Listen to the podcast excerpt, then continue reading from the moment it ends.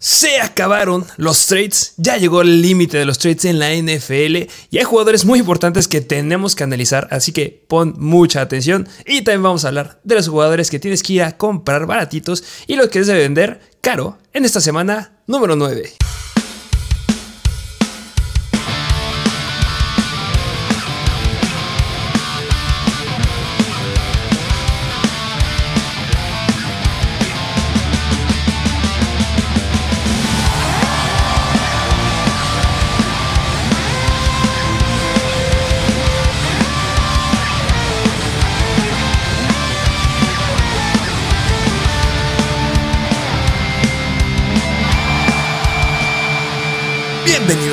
A un nuevo episodio de Mr. Fantasy Football.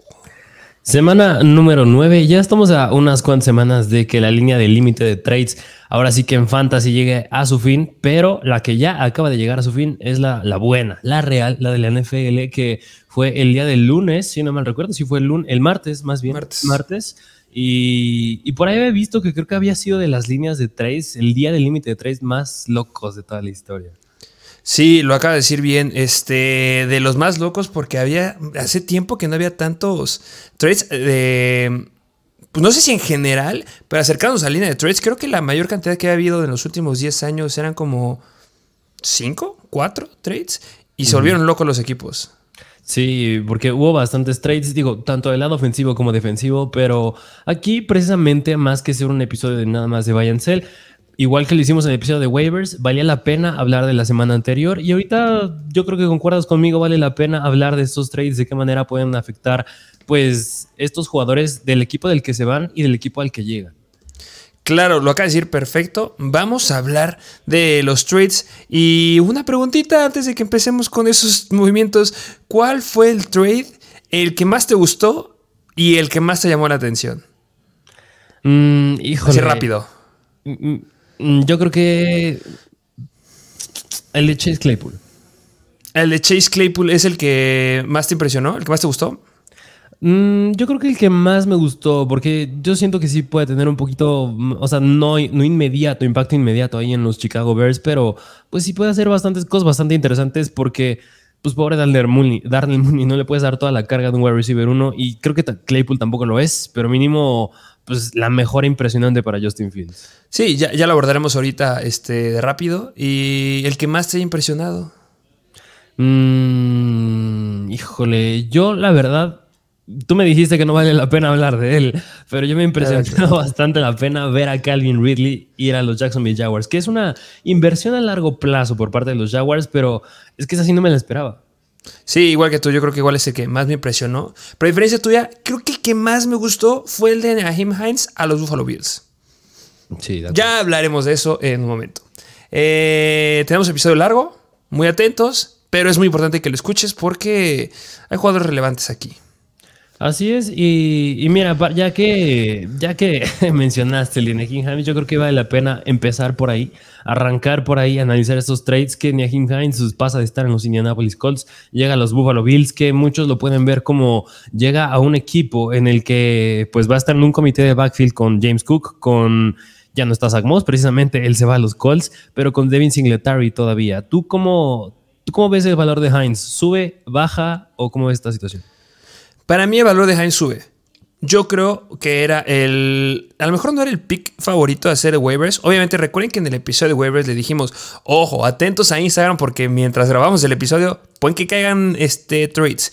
Y así pasó. Se publicó el episodio de waivers y a los minutos empezaron a caer todos los trades. Y se publicó justamente la imagen del ranking de running backs eh, waivers que puedas conseguir. Y el número uno está Naheem Hines. ¿Por qué?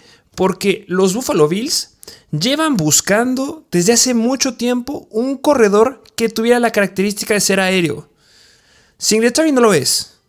Tenían a Zach Moss en la temporada pasada cuando Singletary estaba lastimado y no, no lo lograba tampoco y es por eso que Singletary lo desplazó al final. Fueron en el draft de este año por James Cook. Pero James Cook empezó fumbleando al inicio y no se ha desarrollado lo suficiente para poder tener ese rol. Y llega Naheem Hines. Naheem Hines, que es un corredor que es experimentado y que sí ha demostrado que puede tener esa característica. Y es por eso que es el trade que más me gusta, porque va a llegar a los Bills y va a empezar a meter puntos. Y, y otro punto, llega a los Bills. Ahorita hablaremos de otro corredor que llega a un equipo que muchos empezaron a agarrar, no sé por qué, pero hablaremos de él. Pero es una ofensiva que anota demasiado. Y les hacía falta eso. Por eso se hablaba mucho del trade de Christian McCaffrey a los Bills. Pero en este caso no es Christian McCaffrey. Sí, Naheem no le llega ni a los talones. Pero se va a quedar con oportunidades por aire. Es el running que ya está calado y que ya tiene las características y se las va a quitar a Singletary. Y en ligas PPR me gusta. Y es un corredor que tenías que ir a agarrar sí o sí. Sí, en pocas palabras, yo creo que Naheem Hines precisamente sube su valor porque está en una ofensa bastante explosiva.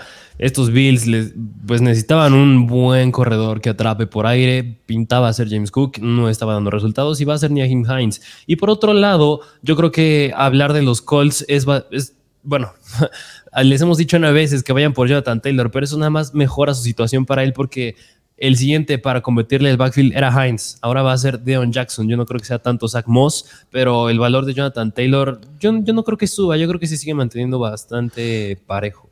Ahorita hablaremos de Jonathan Taylor. yo creo que es un punto aparte. Ella, tranquilos, ahorita llegaremos a ese punto. Este, pero eh, sí me gustaría decir que, o sea, estoy de acuerdo con lo que acabas de decir. Lo voy a repetir en unos minutos más me gustaría agregar unas cosas ahí que tampoco sé si me subo 100% a ese tren por algunas noticias que salieron en la semana, específicamente ayer. Pero em, otro dato que, a lo mejor sí todavía no los convenzo y todavía no quieren ir a agarrar a, a Naheem Hines. Recuerden que un equipo ya tenía un trade en temporada baja, que eran los Washington Commanders, que ya se había salido que el trade estaba hecho de JD McKissick a los Bills. ¿Quién es JD McKissick en los Commanders? El running back que tiene potencial aéreo. Para eso lo ocupaban ahí, porque Antonio Gibson no estaba siendo tan relevante. Después se bajó del barco JD McKissick y dijo: ¿Saben qué? Día de los Inocentes, me regreso a los Commanders. Entonces ve todo el trabajo que han estado haciendo los Buffalo Bills, JD McKissick, después con Zach Moss y luego después convertirse con ese Singletary, después jalar a James Cook, que su característica es ser aéreo, desde college, y ahorita ya tienen al corredor. O sea, de verdad yo espero buenas cosas de, de Naeem Hines. Y, no sé si tengas algo más que agregar de él, porque me gustaría decir unas cosas de Zach Moss. No, es que en pocas palabras yo creo que sí sube su valor. O sea, si lo tienes, mm, habrá que ver el uso que le dan, porque todavía está en un backfield compartido, tiene que aprenderse el playbook, tiene que ver qué tanto encaja en ese equipo, pero habrá que observarlo en esta semana que va, bueno, esta semana juegan los Buffalo Bills y de aquí en adelante podría a lo mejor ya empezar a entrar en tu alineación, dependiendo del uso que le den, pero 100% vale la pena tenerlo en tu equipo. Sí, justamente. Y, bueno, si está disponible, vayan a agarrarlo, 100%. Yo creo que baja mucho el balón de David Singletary, por supuesto. Y eh, de Zach Moss, para mí, muchos consideran que subió su valor, pero yo no subo en ese, marco, en ese barco. Yo creo que el que llegara Zach Moss a los Colts era solamente para pues agregarle algo para completar el trade. Eh, yo no creo que Zach Moss sea relevante. Ese sí no lo agarraría. Sí, no, de, ahí concuerdo. Y pues, ¿qué te parece? Nos vamos a otro trade. ¿Qué pasó? Échalo. hablando de la posición del backfield, hablando de los running backs, y ese running back ya no de los Miami Dolphins, es de los Denver Broncos y es el buen Chase Edmonds que pues Mira, podría pasar, pues se veía probable que pasara un trade de esta magnitud con Edmonds porque ya estaba perdiendo relevancia ahí en Miami. Raheem Monster ya estaba teniendo mayor cantidad de snaps, mayor cantidad de oportunidades, buena eficiencia, así que pues, pues no fue tan sorprendente que lo mandaran a otro equipo. Sí, no. Eh, yo creo que igual que Zach Moss, que fue solamente jugador para agregarle ahí un poco, eh, fue Bradley Ese trade fue relevante porque Bradley Choff se fue a los Dolphins. Y un dato interesante es que de justamente los últimos tres jugadores, incluyendo a Bradley Choff, que han sido pick de primer round de los Denver Broncos, que han hecho un trade justamente en las líneas últimas de tiempo, esos equipos a los que han llegado han llegado al Super Bowl. Es decir, Corland Sutton, eh, Bradley Choff y... Ay, ¿quién era el otro jugador? Este, creo que fue este... De San Francisco. No, Ahorita les traigo el dato, perdónenme, pero es interesante ese, ese punto. Sí, sí, y mira, yo creo que hablar de Chase Edmonds que llega a los Denver Broncos, pues mira, es, es difícil ver el, valor que puede tener Melvin Gordon, Latavius Murray y Chase Edmonds. Digo, yo creo que Chase Edmonds en particular, su valor puede subir, yo creo que sí, así que sí, yo creo que habría que ponerle un poquito de atención a esta situación, pero yo creo que el valor de Chase Edmonds sí sube. Eh, sube un poco. A ver, las noticias lo que han salido es que este es el corredor que les quería hablar. En ese fácil sigue estando este Melvin Gordon y sigue estando Latavius Murray. Me preguntas, ¿son relevantes los dos? No, siguen, se, siguen viendo mal y no se sigue viendo alguien que sea 100% dominante. Chase Edmonds, muchos creen que va a llegar a ser running back 1. Yo esperaría que en un futuro sí, pero al menos a corto plazo ya salió Nathaniel Hackett a decir que este Melvin Gordon y este Latavius Murray van a seguir siendo los running backs 1, o sea, running back 1A y running back 1B. Y Chase Edmonds, por sus características que estaba teniendo desde Miami, va a ser un rol de tercer down. Al menos así va a empezar. Entonces sería un running back 1A, Melvin Gordon, 1B, Latavius Murray y running back 2 sería este Chase Edmonds. ¿Cuál me gustaría tener de esos tres? Por ahora, Latavius Murray. No creo que siga siendo muy bien, que muchos piensan, ah, es que es el que va a ser más dominante. Sigue siendo un consenso de tres. Es un claro ya este consenso de tres. Y les hemos dicho algo, a mí no me gustan los consensos de tres. Así que yo prefiero ir a buscar a Naheem Hines que quedarme en el barco de Chase Edmonds.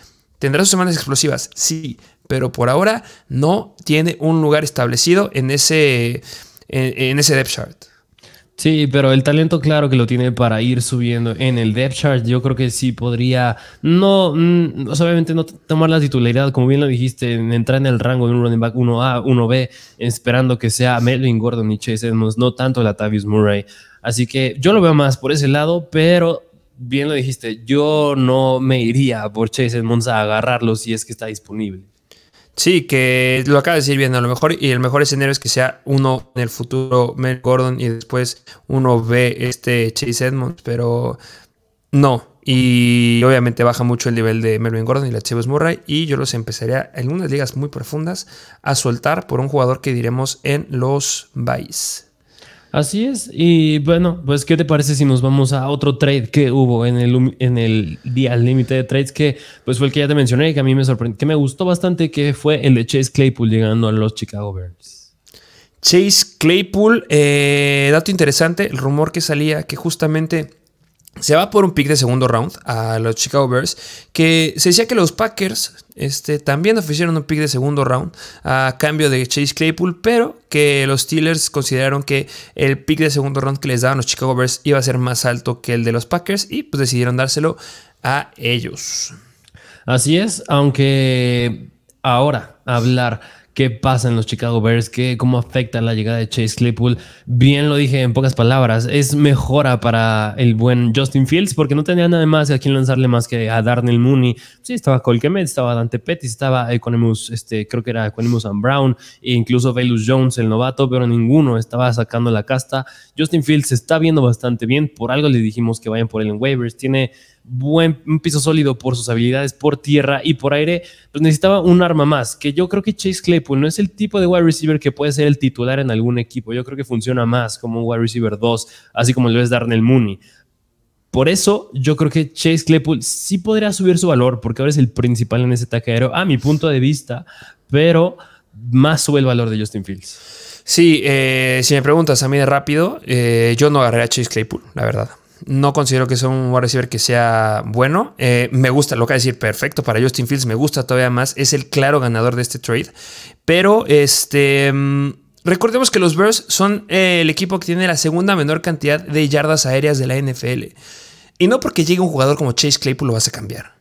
Claypool no es un Davante Adams. Claypool no es un DeAndre Hopkins. No lo es. Sí, en su temporada de novato llegó a clavar 11 touchdowns. Por supuesto, porque era un deep threat. Pero en esta ofensiva, el que gana más y el que yo iría a agarrar es Darnell Mooney. Hasta considero que gana más Darnell Mooney llegando a los, con la llegada de Chase Claypool a los Chicago que el mismo este, Claypool. Para que se den una idea, hubo un jugador que justamente al inicio del 2021 estaba teniendo números que yo creo que van a estar muy similares a los de Chase Claypool. Y es AJ Green. Y AJ Green estuvo promediando 456 yardas y 3 touchdowns. Eh, yo siento que va a estar muy similar por ahí. Recordemos que después se cambió a Arizona. Pero no creo que sea relevante en fantasy. Así que no hay mejores jugadores para gastar un trade ahí, la verdad.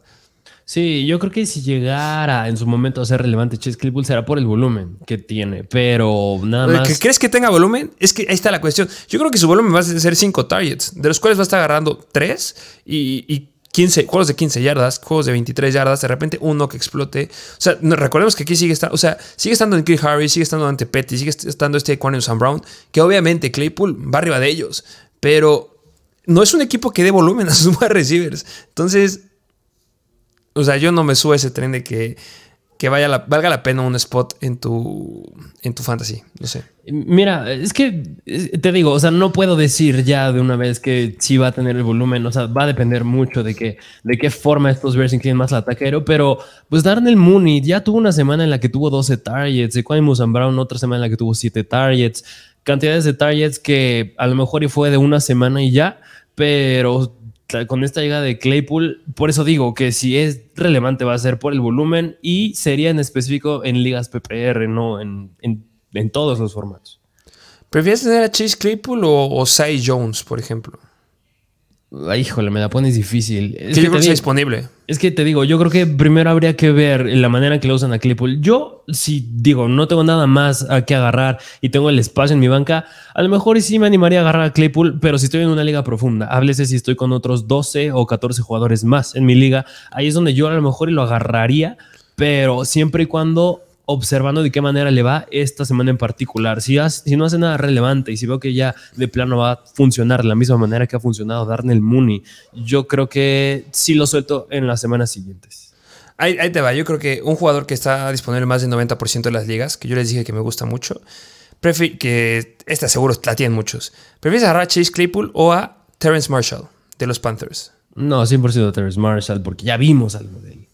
Sí, justo. Entonces, no, no, no, por el nombre de Clay, porque les llevó a sonar, hay mejores jugadores disponibles. Y yo creo que 100% igual yo mira por Terrence Marshall, que yo creo que es una, opción que debe estar libre por ahí. Así es. Pero bueno, pues esta fue la situación de Chase Claypool a los Chicago Bears.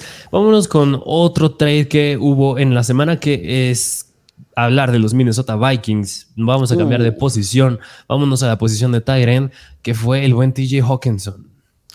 Qué locura. Este, este también es de los que me llamó la atención porque fue de los primeros que cayó, justamente en el límite de trades.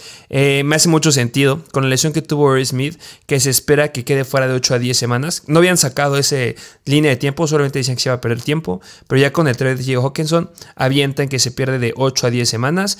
Y la verdad no está haciendo lo que esperábamos Ray Smith, que no esperamos gran cosa, pero sorprende la llegada de TJ Hawkinson y no dieron cualquier cosa por él. ¿eh? Entonces ¿Tú qué te esperas de TJ Hawkinson? ¿Estarías feliz si tienes a TJ Hawkinson?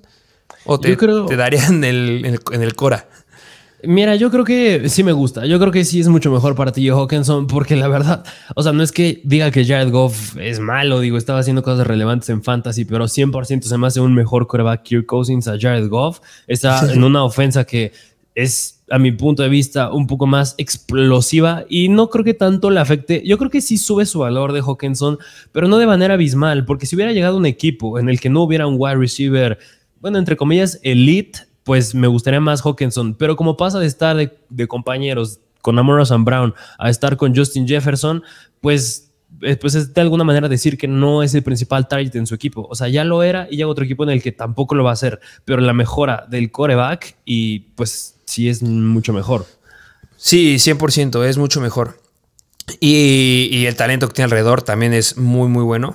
Eh, nada más hacer un paréntesis rápido. Yo creo que uno de los ganadores también aquí en este trade eh, es lo, el próximo Tyrant, uno de los Lions. Yo creo que vale la pena echarles un ojo. Que yo esperaría, bueno, no sé, o sea, está Brock Wright y también está James Mitchell, que debería ser el que tome la relevancia. Yo espero que sea James Mitchell, porque es novato y fue de quinto round. Yo esperaría que pudiera, entrar. Entonces, considérenlo ahí. Y ya cerrando el paréntesis. Eh, la pregunta es, bueno, la pregunta, eh, es un hecho que este Steve Hawkinson va a seguir siendo un Tyrant de los top 10. No va a ganar, no es el que ganes tu liga, no es un Travis Kelsey, no es un George Kittle, pero te va a dar muy buenos puntos para que estés tranquilo en esa posición. La pregunta aquí es, ¿va a llegar a competir con alguien? Y no van a ser los targets ni de Justin Jefferson, ni de nadie más. Van a ser con los de Adam Thielen. ¿Crees que le gane en cantidad de targets a Adam Thielen o que esté quede atrás de Adam Thielen? Porque obviamente va a tener más que Hugh Osborne, pero ¿dónde lo pondrías ahí? Mm, híjole, yo. Mm, mm, mira, yo creo que si llega a superar en targets a Adam Thielen, que yo creo que va a haber semanas en, las que sí lo puede llegar a hacer, porque en la temporada, por ejemplo, en la semana número 2, fue una semana en la que Irv Smith superó en targets a Adam Thielen. Fue 8 uh, contra 7. Y en semana y en el resto de las semanas, en todas Adam Thielen superó en targets. Yo creo que 100% tiene más talento a T. Hawkinson que Irv Smith. Yo creo que por eso yo creo que habrá semanas futuras en las que T. Hawkinson sí lo puede hacer, pero habrá que ver, de la misma manera con Chase Claypool, habrá que ver qué tanta química hace con Kirk Cousins, cuál es el uso que le van a dar, que yo creo que sí va a ser mayor al que tenía Irving Smith, y por eso yo creo que sí, sí me inclino a que sí puede llegar a superar en targets a Adam Thielen. Que mira, eh, lo acaba de decir este, de gran forma. Em, yo estoy viendo ahorita su calendario y de la semana, al menos de la semana 12 a la semana 16, Todas las defensivas a las que se enfrenta están dentro de las 10, bueno, 10, 11 peores en contra del Tyrant. Entonces, en esas, al menos unas cuatro de esas este, cinco semanas, yo igual estoy del lado que sí podrá llegar a rebasar a Adam Thielen. Se pone muy interesante porque rebasar a Adam Thielen es quedarte con touchdowns. Y si algo ha tenido Hawkinson es que al menos en los Detroit Lions no le estaban dando touchdowns, solamente tenía tres touchdowns en lo que iba de la temporada. Entonces, podrán venir buenos números. Yo creo que van a haber semanas dentro del top 5 de Hawkinson y otras dentro del top 10 sin salir de ahí. Así es, y mira, hemos, mira, no hemos mencionado mucho, pero por ejemplo, cuando hablamos del trade de Nahim Hines, eh, fue bueno para Jonathan Taylor. No lo dijimos con Claypool, pero pues que Claypool se fuera fue bueno para Deontay Johnson, bueno, más para ah, George Pickens bellísimo. y En el caso de T. Hawkinson es mucho mejor para Monra and Brown, pero algo que sí me gustaría mencionar es que cuando hablamos de Chase Edmonds, no mencionamos qué pasaba del equipo del que se iba es decir, uh. Raheem Mostert. Y yo creo que esta es buena introducción para el siguiente trade que hubo, que fue la llegada de Jeff Wilson a Miami, que por eso no hablamos de cómo le podía afectar a Mostert, porque ahí llegó otro jugador que fue Jeff Wilson. Este es complicado. Este es bien, bien complicado, este, este trade. Em, ¿Por qué? Porque llega a un, con un head coach que ya lo conoce. Ya llega a estar en un equipo que que está usando consenso de dos, que yo creo que Jeff Wilson tiene las características que puede estar, estaba teniendo Chase Edmonds, pero al conocer al head coach, conocer a, bueno, la parte importante del staff ahí, podrían darle un volumen suficiente para que se volviera a quedar este backfield 50-50. Obviamente me gusta por Jeff Wilson, porque ya era un running back que muchos estaban soltando y que no estaban considerando debido a la llegada de Christian McCaffrey. Pero si tú tenías a Raheem Monster, tenías el volumen que estaba teniendo, no, no me gusta del todo. Yo creo que va a ser, no lo sé, este, el mejor escenario que sea una situación como un Dalvin Cook, Alexander Mattison. Esa sería la que mejor que me, gustaría más ver. Pero también podría llegar a ser una situación como la de, de Andrew Swift y este, este Jamal Williams. O como la de este Montgomery y este Khalil Herbert. O sea, más son 50-50. ¿Tú cómo ves ahí? Sí, yo concuerdo. Yo creo que me gusta esa comparación de Montgomery con Khalil Herbert y Swift, Jamal Williams. Yo creo que sí va a ser algo bastante similar, porque así que dijeras que Jeff Wilson estaba haciendo malo, por supuesto que no. Le estaba, estaba haciendo las cosas muy bien y algo que me acuerdo que llegábamos a mencionar es que con Jeff Wilson ya no importaba el rival, te daba un piso sólido de 12 puntos cuando él era el titular. No quiero decir que ahorita va a volver a hacer 12 puntos porque ya compite con Mustard, pero es un jugador bastante eficiente y por eso mismo yo creo que incluso le podía podría llegar a quitar los acarreos en zona de gol, zona roja a sí. Que, que eso da miedo, porque vamos a entrar otra vez a la discusión. ¿Cuándo va a pasar eso? Qué partidos sí se los va a quitar y qué partidos no. En qué partidos va a ser el running back 1, porque así como le puede quitar los acarreos en zona roja, también podría ser que de repente sea el running back 1. ¿Cuándo se va a dar eso? O sea, lo que estábamos empezando a ver al inicio de la temporada con los Dolphins, con Raheem Mostert y Chase Edmonds, que les decíamos, pues es que no sabemos quién va a ser el 1, porque se estuvieron capechaneando al menos las primeras cuatro semanas. Va a haber un punto en el que pase aquí eso. Entonces, o sea, yo creo que sí vale la pena tenerlo, pero este es muy a largo plazo y no te podrá decir que lo empieces ahorita. Sí, yo también ah, habría que ver primero cómo se comporta ese backfield, la repartición en porcentaje de snaps y oportunidades, que yo ya lo analizaremos bien en semanas siguientes, pero pues yo creo que vale la pena hablar de... Ajá. Ibas a decir otro, otro trade, porque quiero decir algo más de, este trade. Ah, dilo, a ver, dilo, dilo. Elijah Mitchell. Elijah Mitchell. Elijah Mitchell gana también en este trade un poco. Eh, ¿Por qué? Porque ya lo van a activar. Espero que lo activen en IR. No, me acuerdo si es en la semana 10 o la semana 11, pero va a regresar a un backfield donde solían de repente usar a dos corredores. No le va a quitar la chamba a McCaffrey. No, eso no va a pasar. Pero al menos es un corredor que sigue estando ahí disponible. Y si cae la lesión de Christian McCaffrey, ya no hay nadie más en ese backfield que le compita seriamente a las repeticiones que se puedan quedar. Lo que pasaba antes de no sabemos si es Jeff Wilson o Elijah Mitchell. Ahorita se lastima McCaffrey la fiesta para Elijah Mitchell. Entonces, ojo ahí también, ¿eh? Sí, yo creo que es un buen handcuff a tener para el resto de la temporada el buen Elijah Mitchell. Y bueno, ahora sí, pues quería hablar de un último trade que pasó, que no precisamente fue el día martes, pero pasó anteriormente, que fue el de Kadarius Tony a los Kansas City Chiefs. Exactamente, este trade quería hablar. Porque es que lo, hemos mencionado demasiadas veces. No recuerdo cuántas veces hemos hablado ya de este trade. Pero es un trade que me gusta. Y es un trade que no tienes que ir a buscar a Chase Claypool. Tienes que ir a buscar a Kadarius Tony porque llega a los Chiefs. Claros ganadores de este trade, obviamente es Wanda Robinson de los Giants, que está haciendo las cosas muy, muy bien. Ya hablaremos un poquito más de él en el futuro, en unos minutos más. Pero Kadarius Tony, un wide receiver que ya pasó las pruebas físicas, que ya dijeron que está 100% bien, que Andy Reid no es ningún tonto y que si iba a jalar a alguien iba a ser alguien bien estratégico y fue Kadarius Stoney y no le iba a jalar si seguía lastimado. Entonces, es un gran trade que llega a un equipo donde necesitan de un wide receiver que sea más sólido. Y perdón, me digan lo que me digan, tiene más talento que McCall Harmon y tiene más talento que Sky Moore.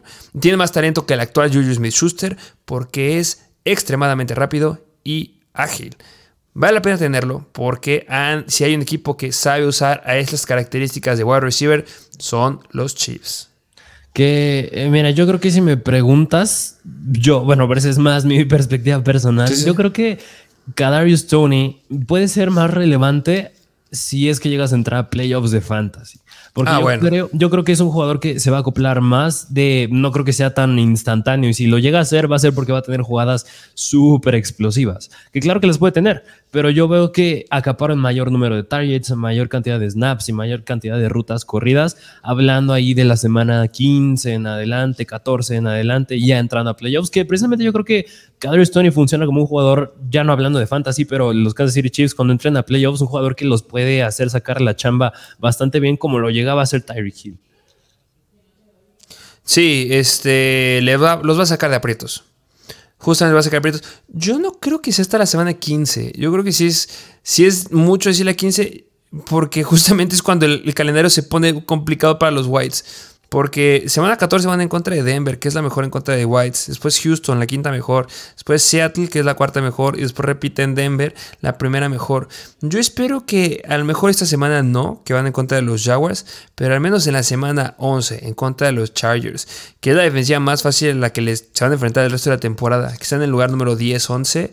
Yo creo que desde ahí deberíamos de ver cosas bastante sólidas de este hombre para para considerar meterlo y que en esas semanas que van a ser difíciles en el calendario, ya hace un wide receiver que no le haga ni cosquillas el, la, defensiva.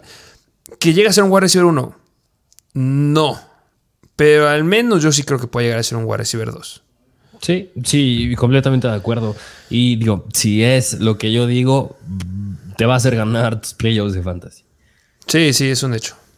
Pero bueno, pues yo creo que esos fueron todos los trades que relevantes, digo, porque obviamente hubo defensivos, como bien mencionaste, el de Bradley Chubb y, entre otros, Rockon Smith, pero pues estamos hablando de fantasy, vale más la pena los ofensivos.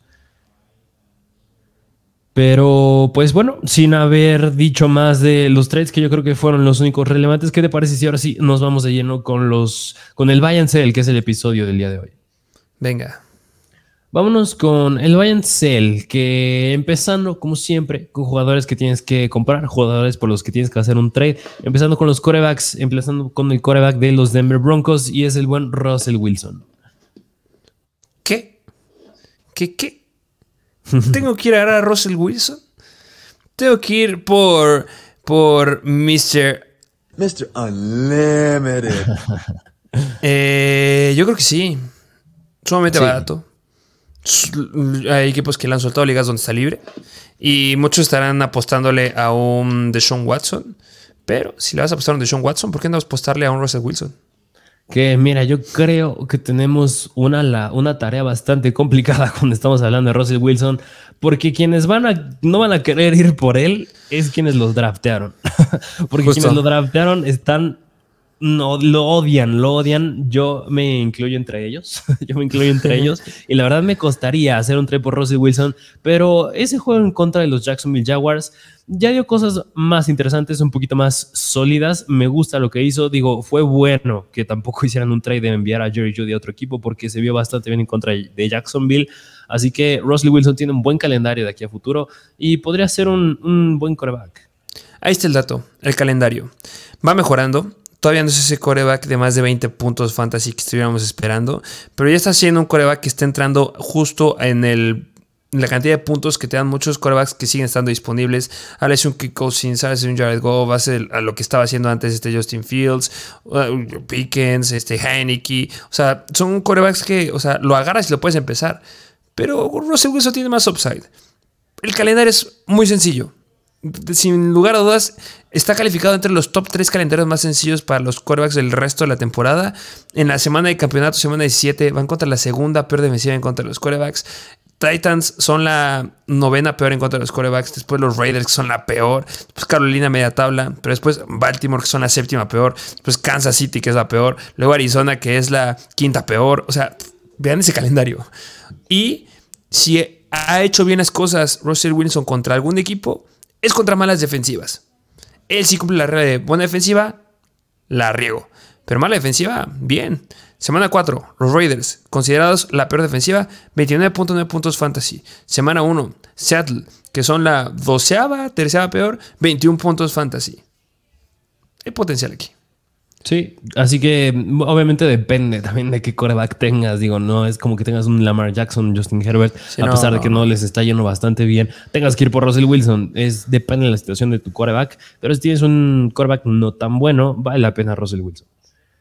Pero bueno, pues esos Así fueron es. los, los corebacks que les traemos. Vámonos a la siguiente posición, que es la de los running backs, jugadores por los que tienes que hacer un trade.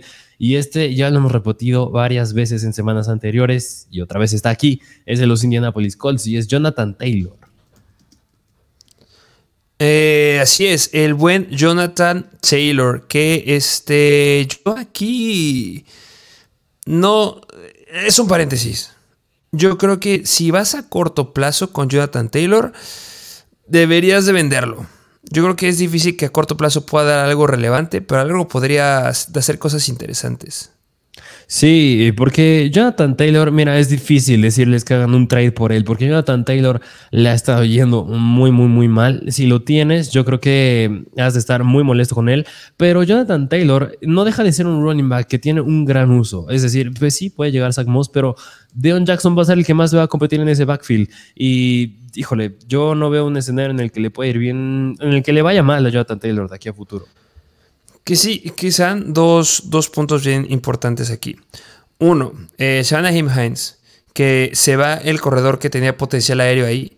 Y una forma de verlo es que todos los targets aéreos se los debe de quedar ya a Jonathan Taylor. Debe ser el jugador indiscutible y el jugador que se tiene que quedar con todas las oportunidades en ese backfield. Pero las lesiones. Su pequeñísimo gran problema que ha sido esta temporada es que sigue teniendo lesiones. Ya salieron a decir a, a los reporteros que, bueno, una que no ha entrenado, punto bien importante. Dos, que no está al 100%. Y si hay algo que debes de hacer es tener a Dion Jackson. No vayas por Zach Moss, es lo que les quería decir de cuando estábamos hablando de los trades. No agarren a Zach Moss. Agarran a Dion Jackson. Es un running back que ya está calado, que ya saben que se sabe bien el playbook, que ha sido explosivo y cuando le han dado el rol de, de running back 1, se adueña de, las oportunidades. Entonces, si tienes a Jonathan Taylor, tienes que ir en este momento por Dion Jackson. Y si no tienes a Jonathan Taylor y tienes el espacio, ve por Dion Jackson, porque al menos esta semana se la podría llegar a perder. Eh, entonces, por eso que yo creo que a corto plazo no soy tan fan. Si quieres algo corto, vas perdiendo. Mejor haz un trade y consigue algo más relevante ahorita. Pero si ya tienes asegurados más juegos, tienes récord ganador y quieres apostar a un running back que te puede dar muy buenos puntos al final de la temporada, vale la pena que, vayas por él. Sí, completamente de acuerdo. Así que Jonathan Taylor es un gran jugador a tener de aquí a futuro.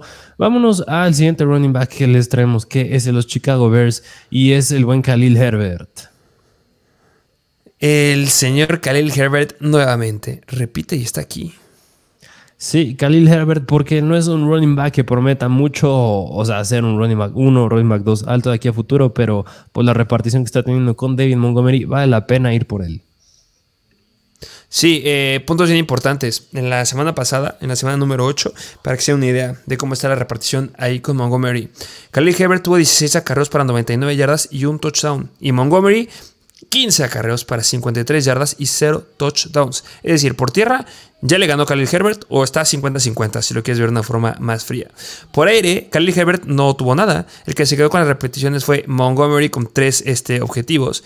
Y en general ya de los, de los snaps, Montgomery se quedó con el 70% y Herbert con el 28%. Tú me dirás, ah, pero es que sí, Montgomery más tiempo dentro del campo y lo que quieras. Sí, pero Herbert está siendo un mejor running back está siendo más productivo. En las últimas tres semanas, Herbert tiene más yardas terrestres en comparación a este Montgomery. Herbert tiene 235 yardas y Montgomery 182 yardas. Y eso que Herbert tiene 10 acarreos menos. 35 acarreos en contra de 45 acarreos de Montgomery. ¿Qué es lo que sucede aquí? Que les dije igual la semana pasada. Montgomery no tiene, no tiene contrato para la próxima temporada. Si siguen teniendo o van tirándole a un récord perdedor los Chicago Bears, van a darle oportunidades a los hombres que van a estar a futuro en su equipo. Y uno que va a estar la próxima temporada es Khalil Herbert. Entonces tienen que calarlo bien si es que ya no van a renovar a Montgomery. Entonces se puede dar esa situación. Y fuera de eso, tienen un gran calendario para los running backs. Está dentro del top 5 de los calendarios más sencillos para running backs por el resto de la temporada. Vale la pena un pick de este hombre en tu alineación. Pero bueno, vámonos al siguiente running back que es de los Carolina Panthers y es el buen Donta Foreman. Donta Foreman que oh, hay opiniones divididas. Yo la verdad, eh, muy similar a Jonathan Taylor. Yo creo que dependiendo de lo que necesite tu equipo, si necesitas corredores ahorita y tienes sentado a Donta Foreman porque tienes un buen running back 1, running back 2 y un flex, pues avéntalo un trade para conseguir un running back elite. Pero si no tienes a nadie, yo creo que es una buena apuesta. Sí, que bueno, yo, me acuerdo que antes del episodio te dije que yo difería un poquito en Donta Foreman porque su valor está bastante inflado, porque digo, hizo cosas bastante buenas en contra de Atlanta, metió tres touchdowns y yo creo que Donta Foreman, yo lo meto como jugador híbrido. Yo creo que puede ser un running back por el que puedes hacer un trade y, es bastante bueno porque está acaparando la mayor cantidad de oportunidades. Dirán que es porque no está Chuba Howard, pero pues como tú dijiste, los Carolina Panthers están yendo con el que tenga la hot hand, el que esté siendo más efectivo, el que esté haciendo mejor las cosas. Y se, está viendo que es Donta Foreman. Pero por otro lado, Donta Foreman, al tener el balón bastante inflado, pues podrías a lo mejor conseguir algo un poquito más consistente, me atrevo a decir, como Jonathan Taylor, que espero no me que haga quedar mal y sí ya repunte de aquí para el resto de la temporada. Sí, que lo mismo, ¿eh? ¿eh? Jonathan Taylor, si es algo a futuro o corto plazo, ojo con las lesiones porque también podría ser que no sea tan relevante. Ya lo dijimos. Pero eh, Donta Foreman, eh, si hay algo que tiene bueno, es que sí lleva dos semanas nada más dando buenos puntos. 16.5 puntos en la semana 7 en contra de Tampa. Y semana 8, 29.8 puntos fantasy. Lo hizo contra defensivas buenas. Tampa Bay son la sexta mejor defensiva en contra de running backs y Atlanta son la catorceva mejor defensiva en contra de running backs. Entonces eso me alienta que sí puede, puede irle bien, porque esa hot hand que acabas de decir se la puede quedar Donta Foreman, se la debe de quedar. Todos vimos a un Derek Henry dentro de ese Donta Foreman y que vuelva a tener oportunidades como lo tuvo en contra de Atlanta. Le dieron 11 veces la bola dentro de la yarda 20 a Foreman en ese partido. De verdad, sí, claro, se fue a tiempo extra y me dirás lo que quieras. Pero al menos son semanas favorables para los running backs. Lo que queda, yo creo que Chuba Hobart se debe de quedar con un 40% y Foreman un 60%. El mejor escenario 70-30. Pero vale la pena ahí si es que estás buscando un flex con, con upside. Sí, completamente de acuerdo. Así que ese es el escenario de Donta Foreman. Vámonos a la siguiente posición, que es la, la, posición de los wide receivers. Empezando con el wide receiver de los Detroit Lions, Amon Sam Brown, que repite, ya ha estado anterior, bueno, veces anteriores en este episodio, pero repite porque de verdad todavía no alcanza el piso que nos mostró al inicio de la temporada y aún más no hemos visto todavía sin T. Hawkinson, que ese es un mejor escenario para él. Que este va 100% rápido. De verdad, la salida de Hawkinson libera unos 5 targets al menos que deben estar disponibles. Y la mayoría se los debe de quedar este Amon Sam Brown. Debe de carburar ya mucho mejor esta ofensiva. Y recuerden que se está quedando con una cantidad increíble de targets. Y eso es lo que quieres en un jugador que tenga volumen. Y Amon Sam Brown es ese wide. Así es, así que en pocas palabras, pues sí, vayan por Amazon Brown, todavía no alcanza ese valor que nos promete. Vámonos al siguiente wide receiver, que es de Las Vegas Raiders. Este sí está aquí por primera vez, si no mal recuerdo, y es el buen Davante Adams, que Davante Adams también está siendo bastante decepcionante últimamente, pero pues es que es igual que Amazon Brown. Al inicio de la temporada nos estaba mostrando cosas bastante buenas. Llegó una semana a tener 17 targets y ese es el volumen de Davante Adams. Así que es un jugador que a lo mejor sí te duele, que no te lo venden tan fácil, pero ahorita su valor está bastante bajo, está barato y ve por él. Que va a ser difícil que te lo den, pero puedes intentarlo. O sea, yo creo que si hay una ventana que se abre para ciertos jugadores, así como se abrió la ventana de Darwin Cook, se abrió la ventana para Alvin Camara, se abrió la ventana para, no sé, qué otros jugadores han tenido ventanas abiertas, que si los agarras, para futuro te puede ir muy muy bien. AJ Brown, por ejemplo, que algunos dicen que lo vendas ahorita, pero yo no entiendo. Pero ya hablaremos de eso en unos minutos. Pero cero puntos. Los Riders la semana pasada, no creo que se repita. No, no, debería repetirse, pero están siendo excepcionantes. Pero Davante Adams es sólido. Sí, así que es un wide receiver porque vale 100% hacer la pena. Pero bueno, pues eso. Hacer la pena. vale la pena hacer un trade. justo, justo, justo. Vale la pena hacer un trade por Davante Adams. Vámonos al último wide receiver que les traemos, que es el novato de los New York Giants y es Wanda Robinson, que igual lo mencionamos un poquito cuando hablamos de Kadarius Tony, que se fue a los Kansas City Chiefs, pero pues eh, el buen Wanda Robinson pinta al momento ser ese wide receiver que acapare la mayor cantidad de targets de Daniel Jones. Justamente, eh, la semana pasada, igual que Davante Adams, que, que este yo creo que sí es bien fácil conseguirlo y seguramente está libre, que por amor de Dios ya agárrenlo. Este, solamente tuvo 3 targets para 2 recepciones y 15 yardas. Horrible. Después de que lo recomendamos, son números muy malos. Pero su participación en rutas, es decir, este, las veces que estuvo involucrado en pases en el equipo, subió del 78% al 85%. Y estamos cansados de decirles que el volumen en fantasy es lo que quieres. Entonces, si estás buscando un wide receiver con volumen, es Wandale Robinson y ya se fue Jairus Tony. Sí, que, híjole, mira, nada más un jugador entre paréntesis, que yo creo que igual el que podría valer la pena agarrar sería Darius Slayton, porque cuando se lastimó Sterling Shepard, el que luego luego mostró eficiencia y hizo cosas bastante buenas fue Darius Slayton, así que Darius Slayton vale la pena si tienes el espacio en tu banca agarrarlo, pero vale más Wandale Robinson. Sí, justo, pero te voy a preguntar a quién prefieres, Wandale o Slayton, yo prefiero a, a, Wandale igual. Y lo mismo, eh, ¿Prefieres un Slayton o un Terrence Marshall? No, Terrence Marshall. Entonces, depende de qué tan profunda sea tu liga, pero si es muy, muy, muy profunda, pues vale la pena ahí intentarlo. 100%. Pero bueno, vámonos a la siguiente posición que les traemos, que es la de ends, empezando con el end de los Dallas Cowboys y es Dalton Schultz. Que empezando y quedándonos, ¿eh? Porque justamente queríamos agregar a Greg Dulcich, pero creo que ya están cansados de escucharnos que tienen que ir por Greg Dulcich. Vayan por él, de verdad es increíble. Eh, pero Dalton Schultz eh, tiene semana de bye. Ojo ahí. Entonces nada más consideran bien si es que lo van a ir a agarrar. Eh, viene teniendo un buen target share. Con Dak Prescott se ve bien. Dak Prescott ya se está viendo saludable, espero que eso no, cambie. Eh, cuando juega Dak Prescott, este Dalton Schultz promedia, en al menos en los tres juegos que ha tenido con Prescott en esta temporada, este, 50 yardas, 100 recepciones por partido, y eso me fascina. Eh, la semana pasada se quedó con el 27% del target share, 5 recepciones para 77 yardas en 7 targets y un touchdown. Con Dak Prescott, Dalton Schultz es un end sólido para quedarte para el resto de la temporada. Sí, que me gustaría mencionar que precisamente era de nuestros Tyrants Sleepers favoritos antes de que iniciara la temporada y era por lo que prometía hacer con Dak Prescott. Ya Dak Prescott es otra vez el titular, así que el buen Dalton Schultz promete mucho para el resto de la temporada. Así es. Pero bueno, esos son los jugadores que les traemos por los que tienes que hacer un trade. Vámonos ahora con las armas con las que puedes conseguir estos jugadores, es decir, jugadores que tienes que vender. Empezando con la posición de los running backs y es el running back de los Detroit Lions y es el buen Dandre Swift.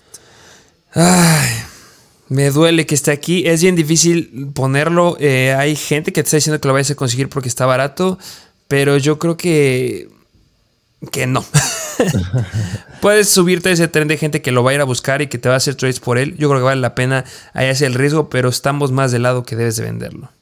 Sí, porque la única piedrita en el zapato de Andrew Swift se llama Jamal Williams, que yo, yo la verdad creo que hasta llegaba a ver una estadística que creo que Jamal Williams está muy cerca de romper la estadística, hablando del equipo de los Detroit Lions, de mayor cantidad de juegos con dos touchdowns terrestres.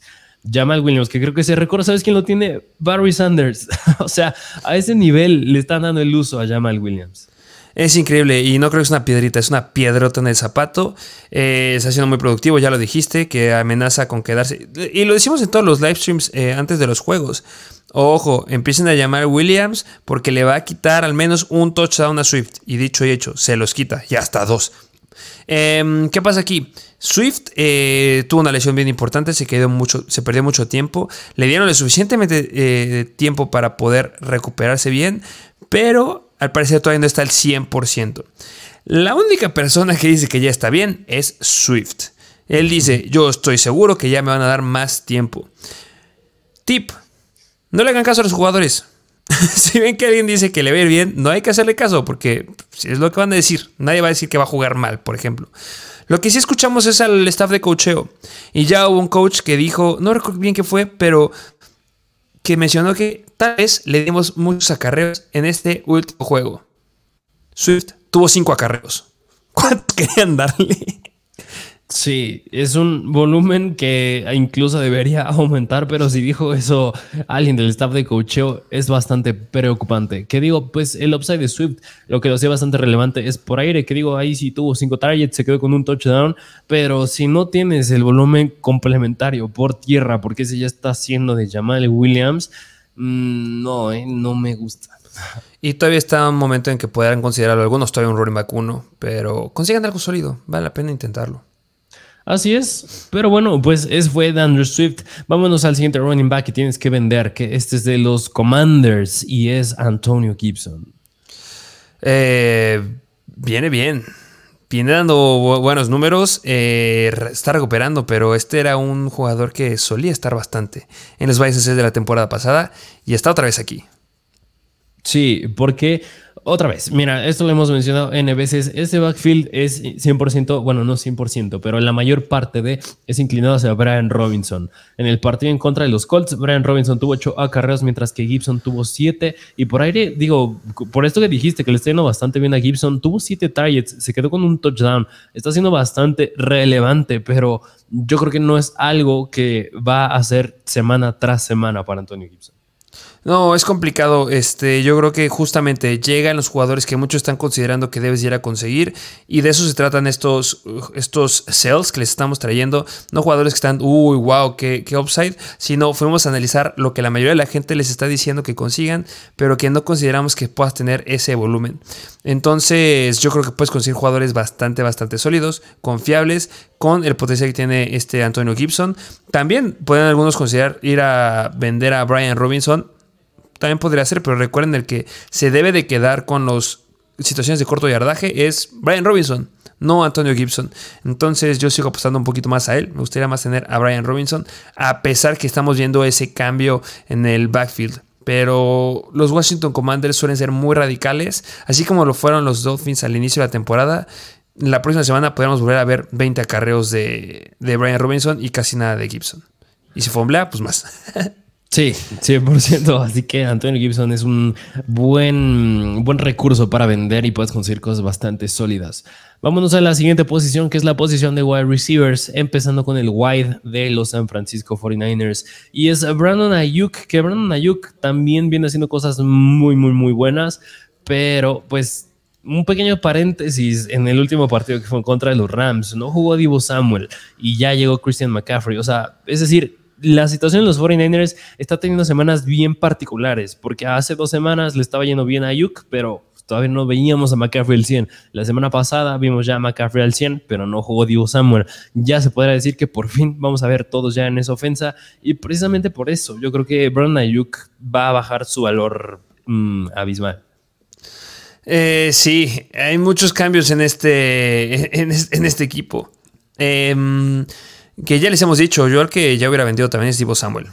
Este, pero ya lo dijimos en, los episodios de la semana pasada y lo hemos mencionado en varias ocasiones. Yo creo que es un wide receiver que si puedes conseguir algo, inténtalo.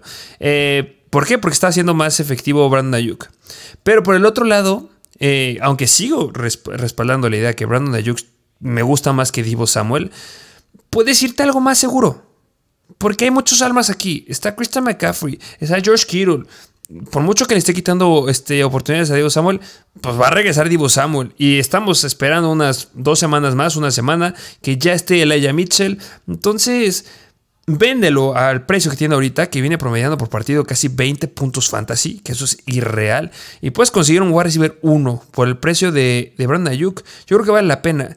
Y ahí te va un trade que podría salir. ¿Prefieres tener a Brandon Ayuk o a Monroe Brown? Ah, Monroe Brown, 100%. Para que sea una idea de las cosas que puedes llegar a conseguir, yo creo que sí es probable.